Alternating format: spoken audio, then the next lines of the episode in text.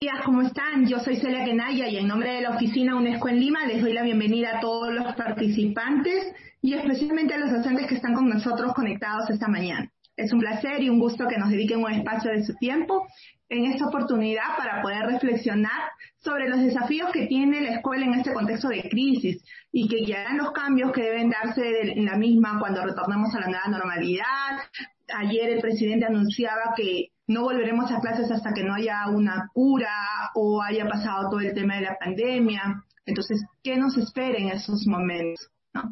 Nuestro webinar del día de hoy está titulado Desafíos de la escuela de hoy para pensar y construir la escuela del mañana. Y tenemos a dos grandes panelistas. Tenemos a Paula Pogré, doctora en educación, investigadora docente de la Universidad Nacional de General Sarmiento en Argentina, tenemos a José Luis Carbajo, educador y responsable del territorio de Ayacucho por tarea. Bienvenidos, Paula, bienvenidos, José Luis. Unos minutos para que ustedes se puedan, Hola, ¿cómo estás? Gracias por la invitación. Muchísimas gracias por la invitación y lindo verlos, aunque sea a la distancia. Siguiendo un poco la, estructura de nuestros webinars anteriores, yo invito a todos los participantes que están conectados con nosotros en las redes a formular sus preguntas para en los espacios posteriores a las presentaciones poder atender algunas de ellas. Ustedes saben que una limitante es el tiempo, pero estamos haciendo todo lo posible por atender a la mayoría de las preguntas que ustedes nos plantean. Y para tener más tiempo para ello, iniciemos ya. Paula, un gusto verte, te extrañamos aquí en Lima. ¿No? Tú siempre eres bienvenida. Yo también este, extraño, así que lindo verlos. Qué gusto. Eh, algunos expertos en todo esta, este momento que estamos viviendo señalan que la escuela en estos momentos se debe dedicar a generar vínculos con los estudiantes y a brindarles solo soporte emocional. Otros nos plantean que su rol debe mantenerse y que solamente es brindar procesos de enseñanza orientados al desarrollo de aprendizajes, ¿no? Es por ello que me atrevo a preguntar y a que comencemos con esta primera pregunta. ¿Cuál es el principal rol de la escuela hoy en día en este contexto? O sea, ¿a qué debemos, a qué debe orientarse la escuela? Paula, iniciamos contigo y luego le damos los minutos a José Luis. Bien, a ver, Celia, Celia, amigos, todos los que están ahí del otro lado. Eh, la escuela hoy y siempre es un espacio de circulación de saberes y la construcción de los vínculos se da a partir de esta circulación de saberes a través de ese vínculo con el conocimiento. Y en ese sentido, esto muchas veces hemos hablado que es la diferencia entre la escuela, un centro comunitario, la propia familia, el lugar del aprendizaje, todos aprendemos no solo en la escuela, pero la escuela tiene una función primordial, que es permitirnos abrir las ventanas a otros saberes, a compartir los saberes de distintas culturas, a poder generar esto que llamamos el vínculo secundario con las personas y con los saberes.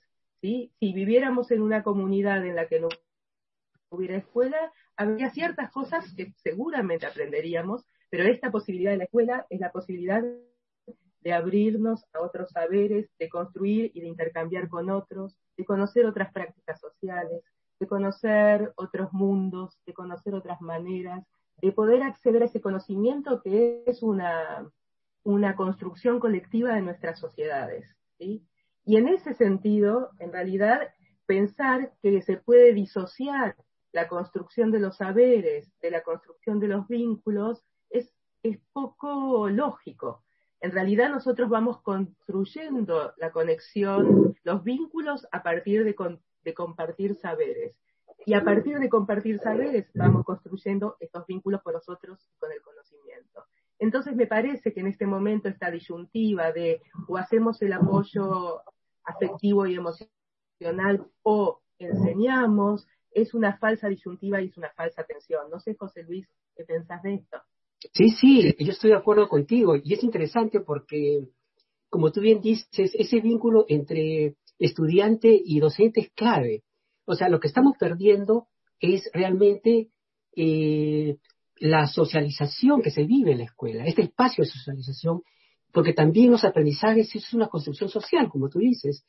son vínculos, son diálogos entre los saberes, eh, y esto es fundamental, y sobre todo en las zonas rurales. ¿Por qué? Porque en las zonas rurales la socialización no solamente es entre los niños, el docente, el padre de familia, también la socialización es con la comunidad. Por ejemplo, en el caso de, Ayacucho, em, eh, las, las, autoridades han estado desarrollando políticas de atención en salud para eh, bajar la anemia. Y la escuela ha sido muy importante. La participación de los padres en la preparación de los alimentos, en el caliwarma. Entonces, esta pandemia lo que ha hecho es interrumpir este proceso de socialización de la escuela y que no está, está eh, encargando eh, los procesos de aprendizaje de manera más, más individual. ¿no? Antes los docentes tenían eh, al frente 35, 40, 40 alumnos, ahora los tienen detrás del teléfono, de la computadora, y estos docentes eh, se comunican durante todo el día con 35 docentes, con 35 chicos, imagínate, usan todo el día para poder comunicarse, ¿no? Y sin embargo, eh, eh, también estoy de acuerdo contigo con esta idea de que las habilidades socioemocionales por un lado y los aprendizajes de ciencia, tecnología, ciudadanía por otro lado. No es posible. Los aprendizajes son multidimensionales, son más integrales y creo que eso, en eso hay que avanzar. Esto, esto que decís, José Luis, me hace pensar en otra cosa, pues justamente ese vínculo se genera cuando nos ponemos juntos a pensar en la historia, en la biología, en, aprender juntos matemática, y que, por otro lado, quizás uno de los enormes desafíos hoy es no volver a la idea de la escuela simplemente como el vínculo unidireccional entre el docente y el estudiante, y cada uno de los niños o las niñas, sino cómo generamos en esta situación la posibilidad de que los niños y las niñas, que los jóvenes también estén comunicados y que la escuela sea este nexo para que para evitar ese aislamiento, que la escuela sea el nexo que permite ponerse en contacto, porque tenemos algo interesante sobre lo que conversar juntos, algo interesante que sin duda tiene que ver con el contexto, pero algo interesante que también nos lleve más allá de este contexto, que no nos eh, que no haga que esto nos inunde el 100% de nuestros días y nuestra vida, eh, más allá del impacto que está teniendo la pandemia en todas nuestras sociedades. De acuerdo. Yo creo que un tema importante es el tema del respeto y la proximidad. La proximidad justamente para sentir que eh, la escuela no es solo un espacio para eh, adquirir conocimiento, sino también un espacio para desarrollar una convivencia que permita que esa, que esa eh, la manera como se convive también pueda ser trasladado o puede ser desarrollado en la sociedad y en la familia, ¿no? El trato, los afectos, ese respeto y proximidad genera confianza, empatía, condiciones muy importantes para el aprendizaje, ¿no? Entonces, dar confianza eh, eh, a los estudiantes y ahora que estamos viviendo en, una situación de pandemia eh, y donde los docentes también tienen limitaciones para usar las redes sociales, las plataformas virtuales. Por ejemplo, me contaban unos profesores que son los jóvenes, los adolescentes quienes están realmente apoyándolos en eso. Entonces, ahí hay un, un aprendizaje de ida y vuelta y eso me parece bien interesante, ¿no? Porque mm, el reto que tiene, que nos ha planteado este, eh, esta pandemia es que lo que hay que desarrollar en los, en los chicos y las chicas es la autonomía para el aprendizaje. Eso es clave, ¿no? Eh, em, y para eso los docentes tienen que desarrollar estrategias pedagógicas, metodológicas, que permitan realmente fortalecer esa autonomía. Eh, vos con esto me das entrada. Ustedes, ustedes saben, ustedes saben que que algunas veces que hemos hablado de esto, yo soy una fuerte defensora de preguntarnos qué realmente vale la pena que se enseñe y se aprenda en la escuela. ¿sí? Y, con una fuerte valoración de lo que son los saberes y los conocimientos que la escuela habilita a comprender y a circular. Más de una vez me han escuchado decir, bueno, uno va a la escuela a aprender lo que no aprendería si no fuera a la escuela. La pregunta y la discusión siempre ha sido, bueno, pero ¿qué es lo que vale la pena aprender en la escuela? y cómo esos saberes no son saberes impuestos y únicos, sino que hay unos saberes que ahora estamos viendo con este ejemplo que da José Luis, que todos tenemos también algo que ofrecer, algo que enseñar, y, me parece que lo que esta pandemia está ayudando mínimamente es a, a romper ciertas asimetrías y ciertas asimetrías que no siempre se justifican en la legitimación de los saberes, sino por el contrario, en la deslegitimación muchas veces de saberes que portan aquellos que están, que están aprendiendo, que no es que no tienen saberes, que quizás no tienen los saberes que la escuela está esperando que tengan, pero que tienen otros saberes para compartir también. Y bueno, y los adolescentes y las adolescentes están ayudando en muchos lugares, esta, esta que vos estás contando, están ayudando en muchísimos lugares a sus docentes a cómo aprovechar mejor los pocos o muchos canales de comunicación que están teniendo en este momento. Ya te dejamos sin que nos puedas preguntar más, nos pusimos a conversar nosotros. Sí, de verdad. Escuchándolos a los dos y qué importante lo que mencionan, sobre todo que la escuela cobra un real valor cuando ya no solamente hablamos docente-estudiante, sino docente-estudiante, comunidad, la familia, cómo ellos se involucran. Ese tema que nos hablaba José Luis de no, esta convivencia, esta cercanía que debe existir entre ellos, ¿no? Y interesante la pregunta, Paula, o sea, ¿qué voy a ir a aprender a la escuela, no? O sea, ¿qué me va a dar la escuela? ¿Qué saberes debo desarrollar yo allá? Que me hagan diferente si yo no fuera a la escuela. ¿No? Y es en ese sentido cuando nos preguntamos, bueno, ¿y esta escuela estaba preparada para vivir toda esta crisis? ¿Qué, qué vamos a hacer? Y ahí yo plantearía una nueva pregunta. Eh, ¿Qué aspectos a nivel educativo y a nivel de escuela consideran que la pandemia ha evidenciado, ¿no? O sea, porque no es que nos coge hoy y que solo los problemas son de ahora. han habido muchas cosas buenas, algunas que debemos mejorar, pero que han estado ahí y que ahora llega el momento de identificarlas para poder luego ver qué, hacia dónde vamos. Paula. Sí, yo ahí diría dos cosas, que podríamos separar qué cosas ha revelado esta pandemia en relación con el sistema educativo y con la escuela en dos niveles. Podríamos ver muchos niveles, pero básicamente en dos niveles.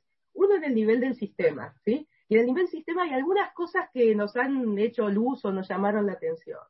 La primera es que no es un tema de escuela pública o escuela privada la diferencia. Lo que estamos viendo a lo largo y a lo ancho de todos nuestros países es que más que una cuestión de sistema público o sistema privado, tiene que ver con el trabajo institucional previo. cuando vemos cómo se ha podido afrontar, vemos que hay algo que distingue a las situaciones y que tiene que ver con cuánto de trabajo colaborativo previo había entre los docentes, cuánto de vinculación entre, la, entre esa escuela y la familia.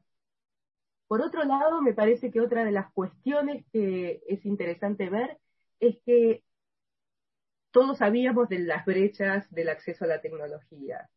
Eh, y en general las veíamos como en tres distintos sectores. Lo que ha develado también es la enorme diversidad y la enorme brecha que hay en sectores que pensábamos más homogéneos, entre los chicos y las chicas, entre los estudiantes, pero también entre los docentes.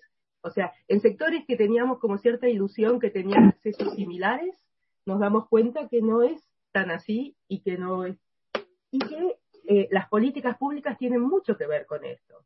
Por ejemplo, en mi país eh, ha, ha, habido una discontinuidad un programa que era Conectar Igualdad, que no solo habilitaba la posibilidad de que los maestros, maestras y los niños tuvieran el acceso a tener una computadora en su propia casa, sino que además tenían todo un saber cómo usarla. Y la discontinuidad de este programa eh, se nota en este momento porque lo que, lo que queda claro es que tener los dispositivos no es lo mismo que el desarrollo de las competencias digitales para poder desarrollar esas competencias digitales tengo que, como para cualquier aprendizaje, tener múltiples oportunidades de tener que usarlas y múltiples condiciones para poder hacerlo. Entonces tenemos como muchas cuestiones que nos devela el sistema.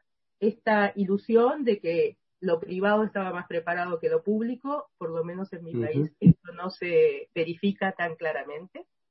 Teníamos la idea de que las brechas de acceso a la tecnología tenían que ver más con la conectividad y con la localización y vemos que en las mismas poblaciones no necesariamente es tan homogéneo este acceso a la tecnología. Teníamos la idea de que tener el dispositivo era igual a tener la competencia digital y sabemos y vemos que en realidad eso requiere de oportunidades, de condiciones de aprendizaje, como todos los aprendizajes, y también lo que vemos, y que también lo sabíamos, es la fuerte intensificación del trabajo docente. O sea, eso que hoy nos damos cuenta, que es una, que los docentes tienen una sobrecarga de tareas, no es una sobrecarga de tareas que solo tienen hoy. Los docentes en América Latina tenemos, tienen una sobrecarga de tareas a veces invisible, a veces invisible. Y esto, y esto ahora se vuelve como, como la luz. Es como, yo digo, es como si las aguas, es como una imagen paradójica. Es como si las aguas se hubieran aquí y vemos lo que estaba ahí en el lecho del río, en el lecho, de, en el lecho del arroyo, pero que estaba ahí, estaba ahí y esto ahora nos permite mirarlo.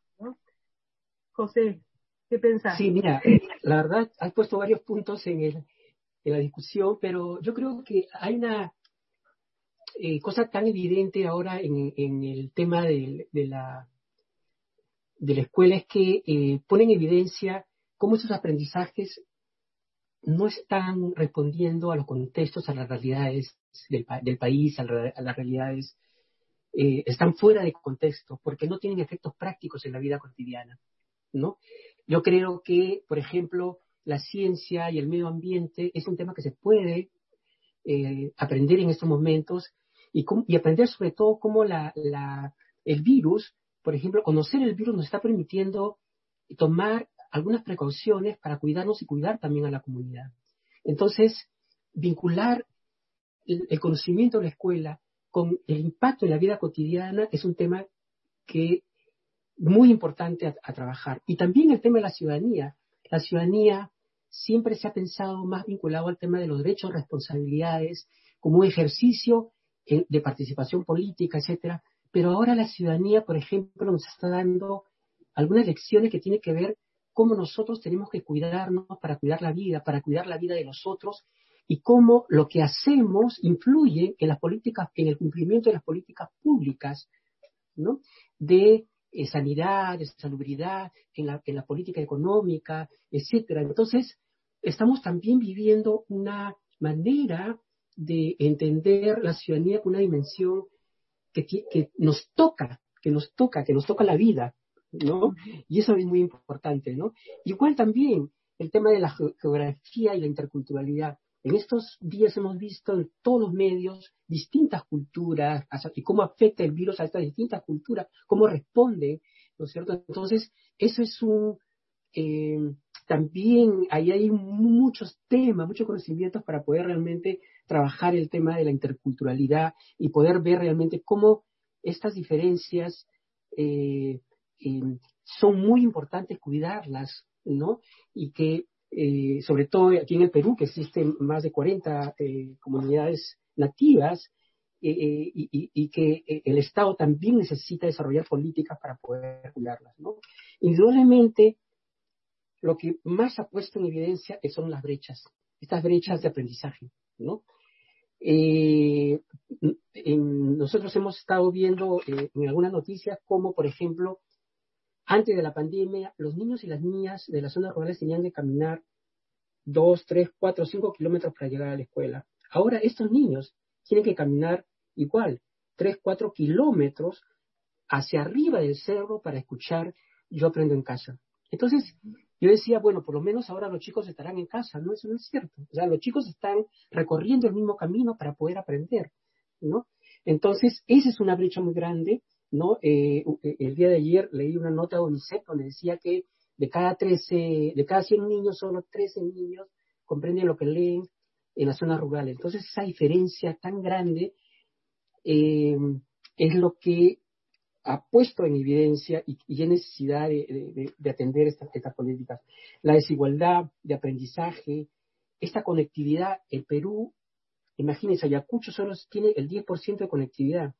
De ahí, si vamos viendo hacia abajo, vamos a ver que, por ejemplo, en el caso de Amazonas solo tiene el, 40%, el 4%. Entonces, con ese nivel de conectividad, ¿cómo vamos a buscar eh, eh, que estos niños y niñas sean, atendidos? Entonces, se va a acrecentar también la desigualdad, la desigualdad en el acceso al, al aprendizaje, ¿no? Ahí, ahí me haces pensar en otras cosas, José Luis, porque ahí me haces pensar en lo que pasa en las aulas, en lo que pasaba en las aulas y en lo que pasa hoy y en lo que pasará mañana. Siempre le preguntamos si Dios se Se aprende, a eso que se aprende dentro del aula. Y una de las cuestiones que, que pensaba con esto de la pandemia, muchos de nosotros hemos hablado más de una vez, todos aprendimos en la escuela 20 veces vimos el, el, dibujo de la célula y de cómo se divide, ¿sí? Y nunca asociamos eso, nunca asociamos eso con cómo se transmiten las enfermedades, por ejemplo, ¿sí? Y no, y no para poder entender cuál es la diferencia, por ejemplo, en mi país una enfermedad que es muy fuerte hoy es el dengue, y cuál es la diferencia entre contagiarse de dengue ¿Sí? y la necesidad del mosquito como intermediario en el dengue y la no necesidad del mosquito y sí el contagio persona a persona eh, del COVID. Entonces, realmente, ¿cómo, ¿cómo hacemos que tenga sentido lo que se aprende para que eso, como vos decís, que se aprende, cobre sentido en nuestra comunidad para poder pensar juntos y pensar un mundo mejor para todos? Pero también pensaba que otra de las cosas que develó esta situación es que no necesariamente, también en nuestras escuelas por mucho tiempo hemos tenido la ilusión de que si todos los niños y las niñas están sentadas en el mismo aula, están aprendiendo lo mismo. Y muchas veces desde la pedagogía hemos dicho que esto no necesariamente es así, que no alcanza con estar sentado en el aula para aprender y que no porque estemos en el mismo aula tú y yo sentados vamos a estar aprendiendo lo mismo. Y la verdad es que creo que ahora cada vez más los docentes, los, las maestras, los maestros estamos empezando a darnos cuenta que importa que tengan sentido aquellas tareas que proponemos, que no es simplemente llenar el tiempo con tareas, que esas tareas tienen que tener sentido, que esas tareas tienen que tener vinculación con los contextos, como vos decías, que esas tareas tienen que entender quién es ese que está aprendiendo y quién soy yo que estoy enseñando, y no ponernos como una vestidura de un deber ser, de transmitir unos contenidos que no nos hacen sentido. Entonces, en ese ahí me parece que, hay algo, hay algo de vuelta que esta situación está develando y que es una oportunidad para pensar juntos. No lo sabemos todo, pero para pensar juntos, para hacernos preguntas sobre lo que sucede. De la misma manera que vos decís, la manera de estar juntos y estar conectados no es simplemente Internet. Ojalá pudiera ser, pero aunque pudiéramos todos estar conectados por Internet, hay otras maneras de estar conectados. Y tenemos la, experiencia de, los docentes que mandan y los niños que mandan un audio, de, aquellos que circulan con, unos impresos. Yo contaba ayer la experiencia de una maestra en la zona rural de la Argentina que hace unos cuadernillos que dejan las tranqueras de sus alumnos en el campo para que ellos reciban la tarea, pero que después también la va a buscar y le hace devoluciones de esas tareas. O sea, hay, hay, hay, hay, están apareciendo una cantidad de experiencias que ojalá tengamos la capacidad de documentar, que ojalá no sea simplemente el hacer por hacer, sino que realmente podamos aprender de estas experiencias. De acuerdo, de acuerdo. O darnos cuenta en la secundaria que es imposible que una joven, un joven tenga 10 o 12 materias en una semana. ¿Sí? Los, docentes, los docentes de la secundaria se están dando cuenta que lo que tienen que pensar son proyectos juntos. Esto, ahora Celia, que siempre ha sido tan defensora del el trabajo por proyectos y de trabajar distintos docentes en un mismo proyecto, bueno, esto está sucediendo porque los propios docentes se están dando cuenta, en el caso de las secundarias, que es una locura pensar que 11 docentes van a mandar tareas todas las semanas a los, a los jóvenes como si lo hacíamos o lo suponíamos que lo hacíamos cuando estábamos en la presencialidad de la escuela secundaria. De acuerdo, eh, Paula, o sea, realmente has puesto un tema también central en los procesos de aprendizaje, ¿no? La idea es que eh, de alguna manera se ha cuestionado eh, esta idea de la aprender para encontrar soluciones simples, soluciones causales, respuestas fáciles, ¿no? O verdades absolutas, ¿no? pero de lo que se trata es que más bien el docente, a partir de preguntas o preguntas abiertas, cerradas, vaya buscando y construyendo aprendizaje con ellos, ¿no? Y que podamos ir encontrando respuestas con visiones más multidimensionales, ¿no? Más multicausales, que es un componente muy importante para el desarrollo del pensamiento crítico y también para este, este pensamiento complejo, ¿no? Entonces estamos retados también a eso, ¿no? Creo que eh, la, la comunicación, ¿no? La educación de, de aprender en casa a través de estos, estas redes sociales, deberíamos los docentes aprender a hacer preguntas, ¿no?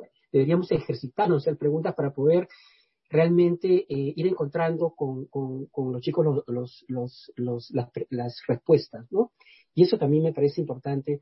Pero también, en este momento, eh, por ejemplo, eh, conversando con los directores, me decían, yo necesito también escoger algunas lecturas para darle a los chicos. Entonces, pero si los docentes no, no leemos poco, entonces ahí también tenemos un, un, un tema. Los, este, este, eh, esta pandemia lo que está diciendo también es desafiando al docente que tiene que leer más. Tiene que leer más para orientar la lectura, pero no la lectura vinculada al tema de las tareas de la escuela, necesariamente, sino orientar a la escuela, eh, orientar, perdón, la lectura a, eh, vinculada más al placer, al desarrollo de la, imaginación, y para eso tenemos que recomendar algunas lecturas a estos chicos, ¿no? Eso también está ocasionando esta pandemia. Vos sabés, José Luis, que con esto que decís me, me das el pie para decir algo que yo venía pensando.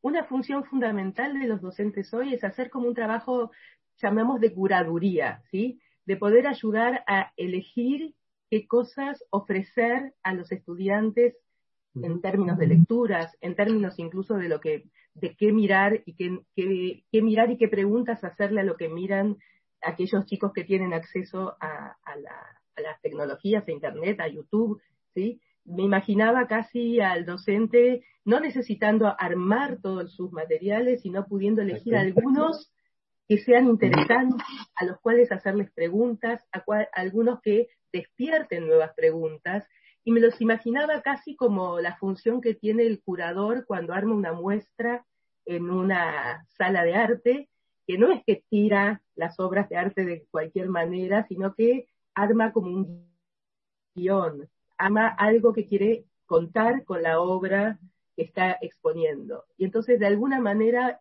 el docente poder elegir esas cosas, como vos decís, poder estimular o orientar en la lectura de algo que los chicos no hubieran leído si ese docente no se los hubiera ofrecido. Y eso implica hoy, la verdad, una necesidad del trabajo entre los docentes porque como vos bien decís, no es algo que esté ya construido, y entonces el trabajo entre docentes, la posibilidad de conectarnos, de, sugerirnos cosas, de pasarnos materiales, de, no tener que hacer como todo el trabajo cada uno, ahí me parece que es donde el vínculo entre el colectivo, entender la docencia como un colectivo, cobra una importancia fundamental para ayudarnos a eso, para ayudarnos a, encontrar nuevas cosas, para ayudarnos a encontrar ese material que no cierra la curiosidad, sino que despierta nueva pregunta. ¿sí? En la escuela en general estamos bastante acostumbrados a elegir ese material que supuestamente tiene todas las respuestas, como vos decías. Mm. Y en realidad lo, lo que es interesante es encontrar ese material que nos abre preguntas, que les va a abrir preguntas a los estudiantes que, les va a abrir preguntas que puedan compartir con su, con su medio, con su comunidad, con sus hermanos. Nos desarma esta idea de que se aprende una cosa a determinada edad, porque hoy los chicos y las chicas están en sus casas y se hacen preguntas entre hermanos, al abuelo, al que convive, y bueno, ojalá esa frescura de ese modo de construir conocimiento lo mantengamos si algún día volvemos a aquella presencialidad que seguramente no vamos a volver de la misma manera. Sí, sí, de acuerdo. José Luis, Paula, justo habían este, tocado este punto. Y yo también quería comentar que, que había evidenciado esta pandemia y creo que a nivel docente nos ha evidenciado esta preocupación que teníamos todos. Yo soy docente de matemática y de repente en algún momento antes de conocer todo el tema de proyectos, metodologías, ABPs, me acuerdo que era mi área, ¿no? Entonces de repente también, o sea, muchos docentes nos hemos preocupado por nuestra área y como bien dices, ahora es momento de pensar no solo en mi área, ¿no? Porque el chico no va a tener tiempo pues para hacer 12 tareas todos los días. La idea es cómo vamos integrando propuestas para que el docente, para que el estudiante desarrolle matemática, comunicación, ciudadanía y todas estas actividades un solo proyecto, ¿no? Que también nos reta, nos lleva a eso. Y, y cuando comenzamos a evidenciar estos aspectos, es cuando nos preguntamos, bueno, pero esto no queda acá, no solo en evidenciarlo, sino ya, ¿qué, me, qué recojo de esto y qué me llevo hacia este nuevo retorno? Porque si bien va a pasar unos meses bajo estas metodologías de, de trabajo, vamos a tener que volver a la escuela y voy a volver a pensar solo yo, mi curso y no el estudiante, cómo regresa este estudiante. Entonces, yo motivaría esta última reflexión sobre qué aprendizajes nos debemos llevar nosotros los docentes de esta situación de crisis y que son necesarios que los tengamos presentes y ya los estemos pensando para considerar nuestro retorno a esta nueva normalidad que le decimos. Bueno, por una cuestión de eso, hagamos una cuestión de equidad de género, que empiece José Luis esta vez. Bien, me parece bien. Y voy a empezar con el tema de género. Mira, yo creo que la, a ver, estamos en un momento de mm, pensar desafíos. Yo creo que no hay respuestas absolutas. Estamos justamente retados a eso, de ir pensando cómo va a ser cuando regresemos a la escuela, a la escuela de manera presencial. Pero yo sí creo que hay un reto muy importante que tiene que ver con el ejercicio de aprendizajes, no solamente en términos presenciales, sino también a través de las redes sociales. Creo que hay que ir ejercitándonos para ir aprendiendo con la presencia del docente, con nuestros compañeros en la escuela, pero también combinando con un ejercicio de eh, comunicación, de aprendizaje a través de las redes o de este soporte eh, de comunicación a través de, eh, Internet, por ejemplo, ¿no? Entonces, ese es un, desafío que me parece importante. la idea no es esperar un nuevo virus y que nos agarre desprevenidos. Creo que es un ejercicio que tenemos que hacer porque además, cuando salgamos, cuando terminemos la educación básica, vamos a hacerlo cuando queremos eh, estudiar la educación a distancia. Entonces, ese es un componente que me parece muy importante, ¿no? La otra cosa es que tampoco vamos a darle eh, tantas responsabilidades al, profesor. Tenemos que también exigir y pedir políticas públicas en educación. Y después de la pandemia realmente va a ser bien, bien difícil, ¿no? Eh, todos los sectores, ¿no? Van a pugnar por eh, tener mayores presupuestos en, en, una situación de recesión en este país en una recesión, en un, en un perdón, en un contexto donde eh, tengamos precarios ingresos fiscales, entonces eh, yo no sé qué va a pasar ahí, ¿no? Porque tenemos que resolver varios temas. Por ejemplo, em, em, eh, hay un tema de salubridad. De cada 10 escuelas, 4 no tienen agua. Entonces hay que invertir para mejorar los servicios en la escuela, ¿no? los docentes de las zonas rurales eh, eh, son el, el, 40%, a veces en algunos lugares el 100% de contratados en las escuelas. Entonces, tú tienes, por ejemplo, en una escuela de Chacoya, que es un lugar donde nosotros trabajamos con el programa Horizontes, que eh, el 100% del, de los docentes han sido cambiados. Entonces, en esta atención en la pandemia, no conocen a los chicos. Eso no, puede seguir pasando, ¿no? Necesitamos políticas que mejoren las condiciones de trabajo del docente, pero también de la escuela. Eh, tenemos que tener menos rotación de, docentes. Eh, las municipalidades, por ejemplo, en estos días hemos visto a los municipios, lo que más hemos visto es repartiendo canastas, ¿no? Canasta de víveres.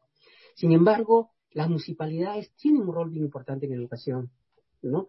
No es posible que las municipalidades se han quedado paralizadas frente a esta pandemia y el aporte sea muy débil en el tema de educación. Entonces necesitamos avanzar en un proceso también de descentralización para que las municipalidades tengan liderazgos con una visión de gestión territorial que permita responder frente a determinadas pandemias o problemas eh, con recursos, con iniciativas, ¿no? Cosa que no se ha visto en esta, en esta, en este, en este contexto, ¿no? Y otra cosa que también me parece bien importante es que eh, creo que la, el cuidado del planeta, ¿no? Eh, el tema del medio ambiente va a ser un tema que necesitamos trabajar. Si no veamos cómo están nuestros ríos, nuestros ríos, el mar, la diversidad de aves, de plantas que han nacido estos días, creo que el, el cuidado del medio ambiente tiene que ser uno de los temas que tiene que estar presente en la escuela, ¿no? Con mucho más fuerza, pero también con ejercicios prácticos, con hábitos de consumo eh, que permita eh, cuidar este, este, este medio ambiente, ¿no? tomando, tomando lo que dice José Luis, voy a empezar como de lo grande a lo chiquito, de lo que nos deja como aprendizaje. Una, entender que cualquier tema de educación es un tema multisectorial, que no es un tema solo de educación, ¿no? Los ejemplos que da José Luis son clarísimos en relación a que si queremos tener una mejor escuela, una escuela donde todos los chicos puedan aprender, necesitamos de un trabajo articulado de distintos sectores pero también articulado al interior del propio sector de educación de nuestros países, no simplemente eso, ¿no? Esta idea de los distintos niveles de decisión trabajando juntos pensando en una escuela mejor, no el ministerio pensando en unas cosas y las provincias, en el caso de mi país, pensando en otras y los municipios pensando en otros, sino cómo pensamos, cómo inventamos juntos maneras de hacer escuelas mejores donde todos y todas puedan aprender.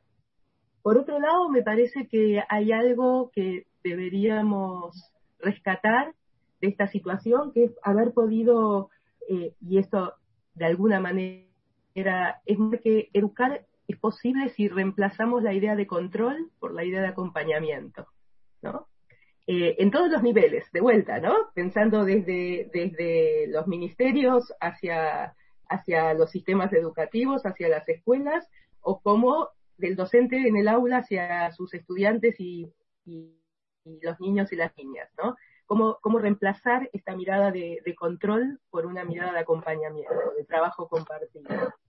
Eh, esto que decía José Luis, cuando en las escuelas rurales el 100% son contratados y cambian todos los años, lo que yo decía que ha sido una condición para poder afrontar esta pandemia que fue el trabajo lectivo previo el trabajo colaborativo, la presencia de una mirada, de un proyecto institucional, obviamente es imposible con esa, con esa movilidad de los docentes. Entonces está claro que tenemos que hacer cuestiones y la, desde la política y desde la vida institucional para fortalecer este trabajo colectivo. Pero también valorizar lo que significa el trabajo docente como un trabajo especializado. Creo que, por lo menos en los centros urbanos, lo que ha aparecido claramente, que quizás eh, eh, esto, esto está más claro en, en las zonas rurales, donde las familias y la comunidad entienden que el maestro tiene un saber que le permite estar ahí y ser maestro, es un saber que en general es valorizado.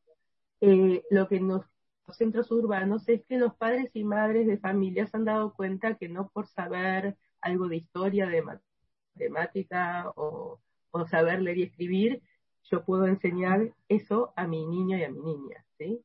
Que hay un, saber especializado del docente que hay que respetar y valorar, que hay que fortalecer y, que realmente desde ahí vamos a poder jerarquizar qué es lo que realmente importa que se aprenda en la escuela, pero con, una escuela que esté, que escuche más y hable menos, ¿sí? que pueda escuchar más lo que pasa en su comunidad que pueda escuchar más lo que dicen los niños, las niñas, los jóvenes, que pueda escuchar más las preguntas que tienen sentido. Y eso me parece que, ojalá lo conservemos, que, que, la escuela no vuelva como a cerrarse en un caparazón y a poner el lugar del saber solo en el frente y a poner el lugar de, del control por encima del lugar del acompañamiento en los distintos niveles y estamentos de los sistemas educativos.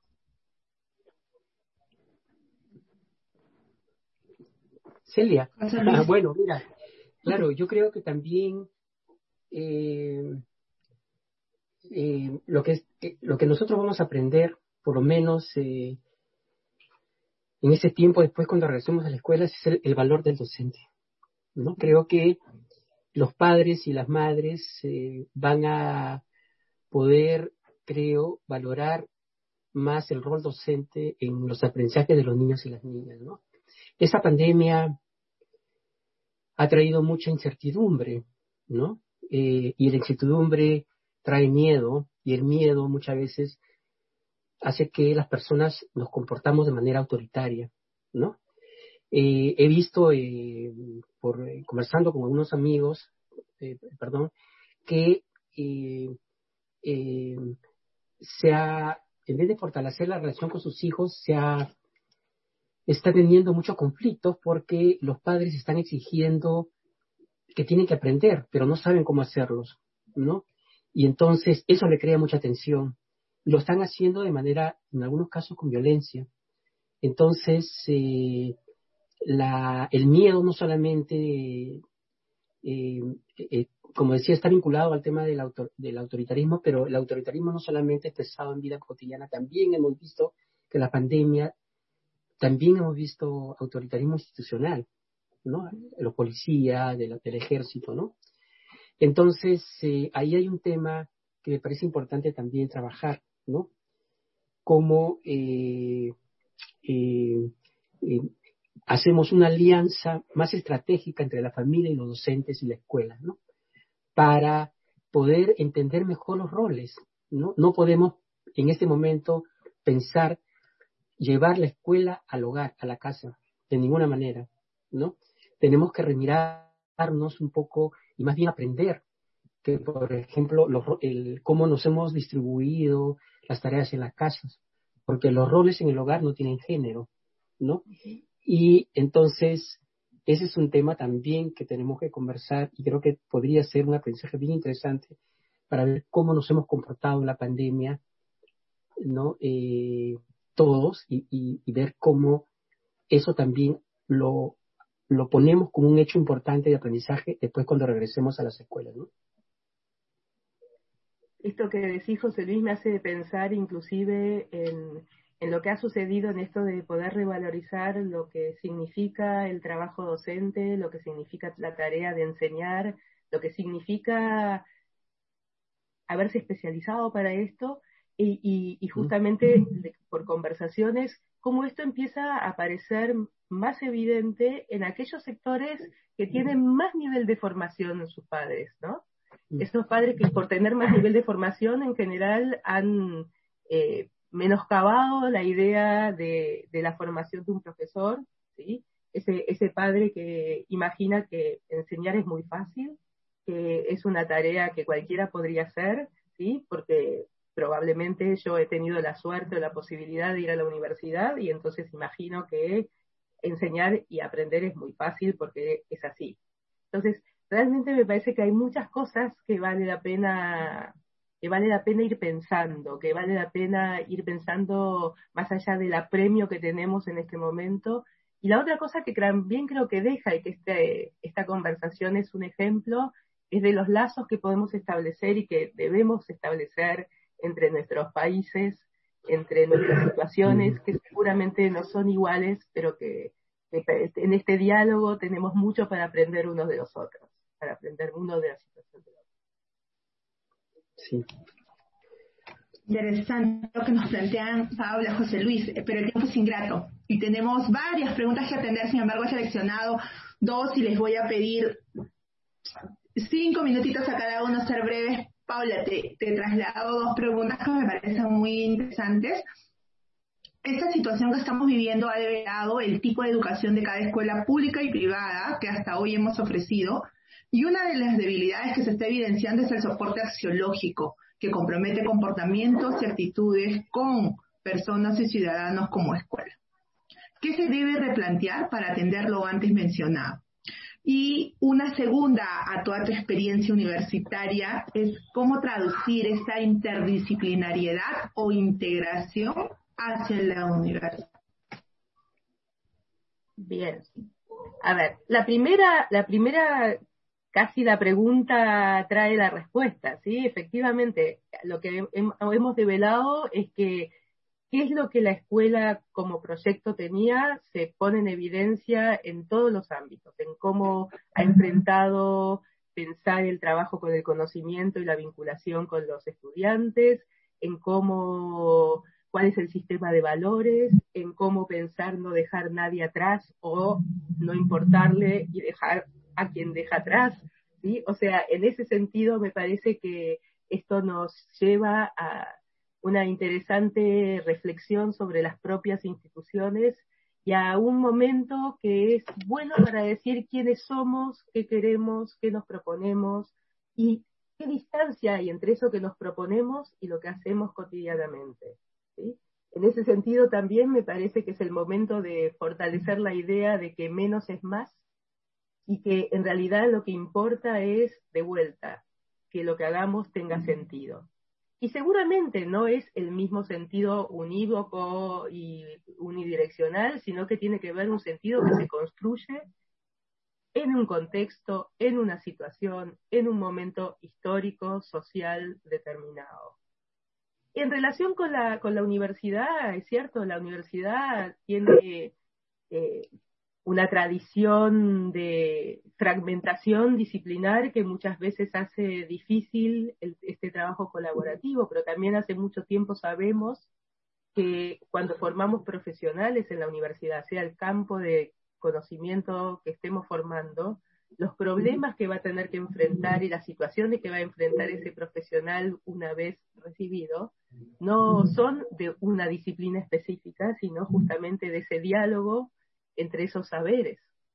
Y que entonces eh, es importante no pensar que una carrera es simplemente la suma de los cursos que se han llevado. ¿Por qué? Porque pretendemos que ese profesional después ponga todo junto el día que tiene que desarrollar en su, en su actividad académico profesional.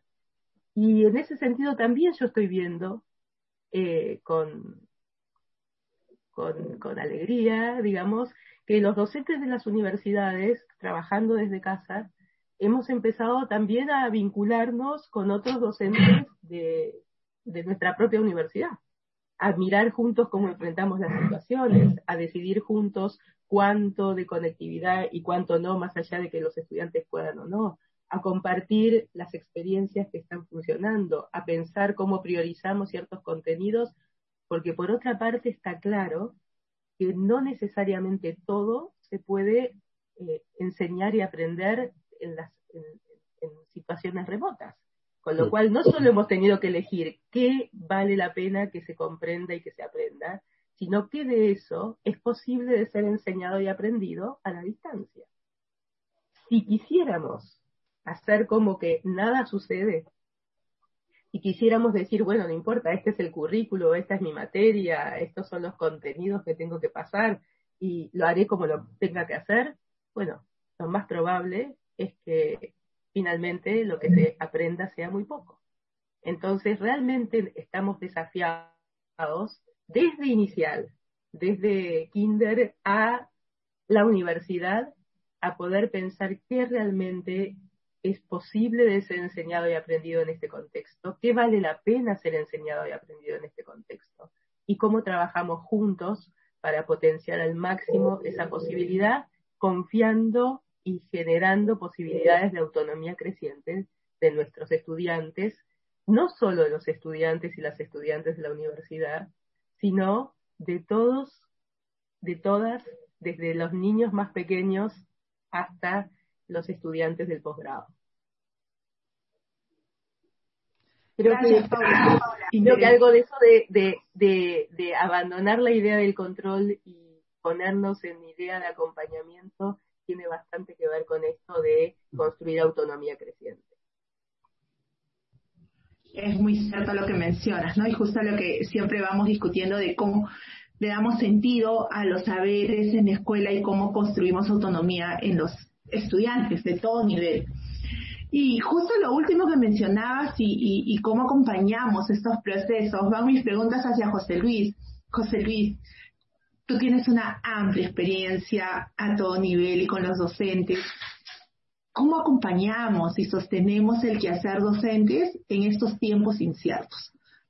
De repente algunas propuestas desde el Minedu, desde otros actores, desde la sociedad civil, desde los líderes, líderes comunitarios, ¿cómo, cómo acompañamos a este docente y sostenemos sobre todo?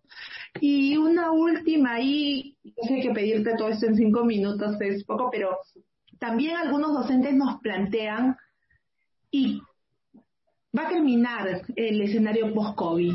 Yo termino, yo docente, ¿en qué necesitaría formarme? ¿Qué, ¿Qué me recomiendas? O sea, porque ya no voy a volver a un escenario igual que antes. José Luis. Bueno, la verdad, gracias por la bastante experiencia.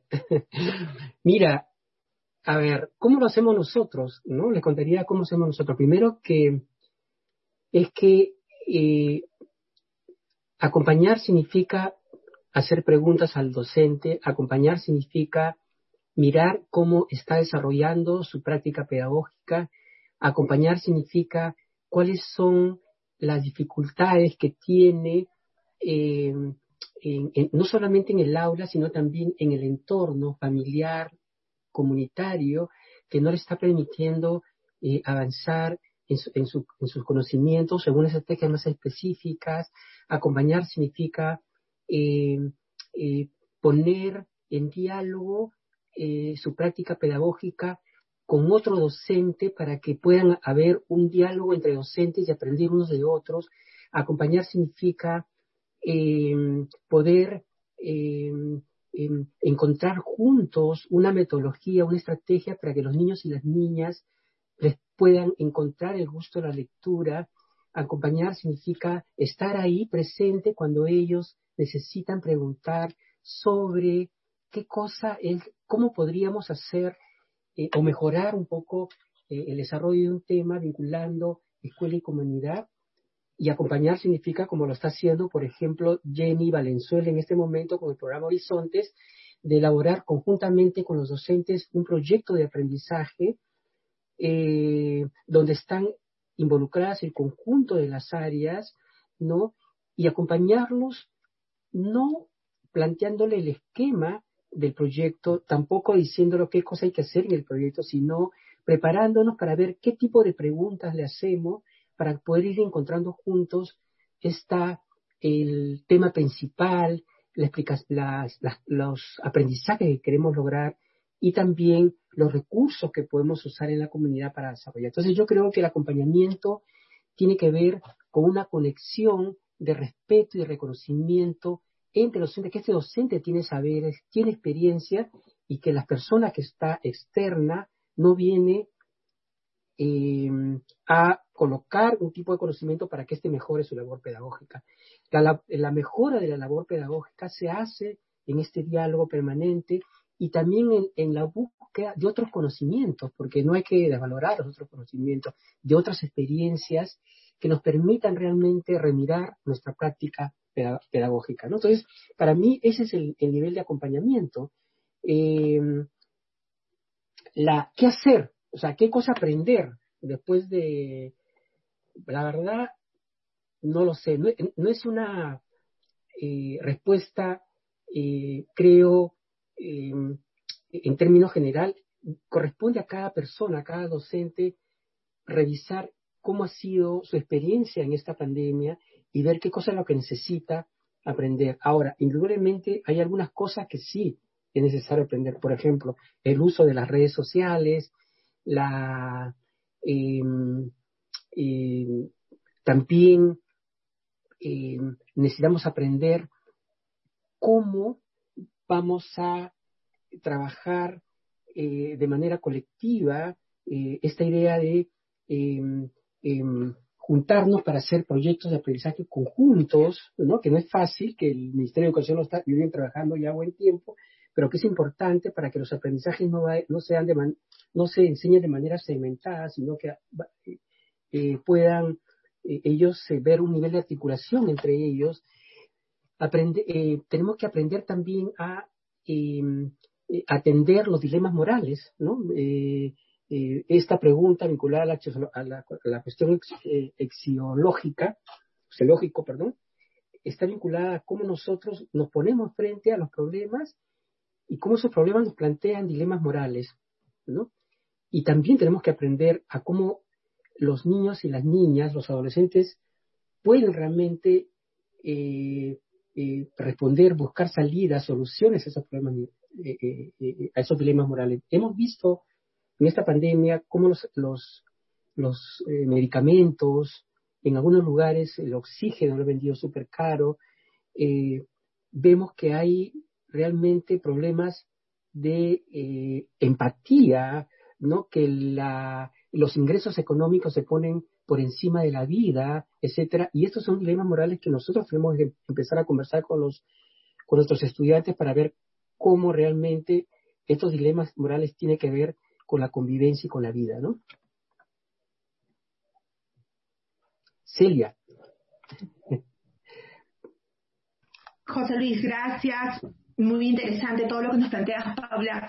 De verdad, gracias por todos los aportes. Sin embargo, nos tenemos que ir. El tiempo corre veloz cuando uno está tan entretenido y de verdad que esa conversa tiene para, para largo. ¿No? Yo agradezco su participación a nombre de la oficina, agradezco a todos los que nos están viendo y a los que nos siguen en los webinars todos los días miércoles. Gracias, Paula, gracias, José Luis.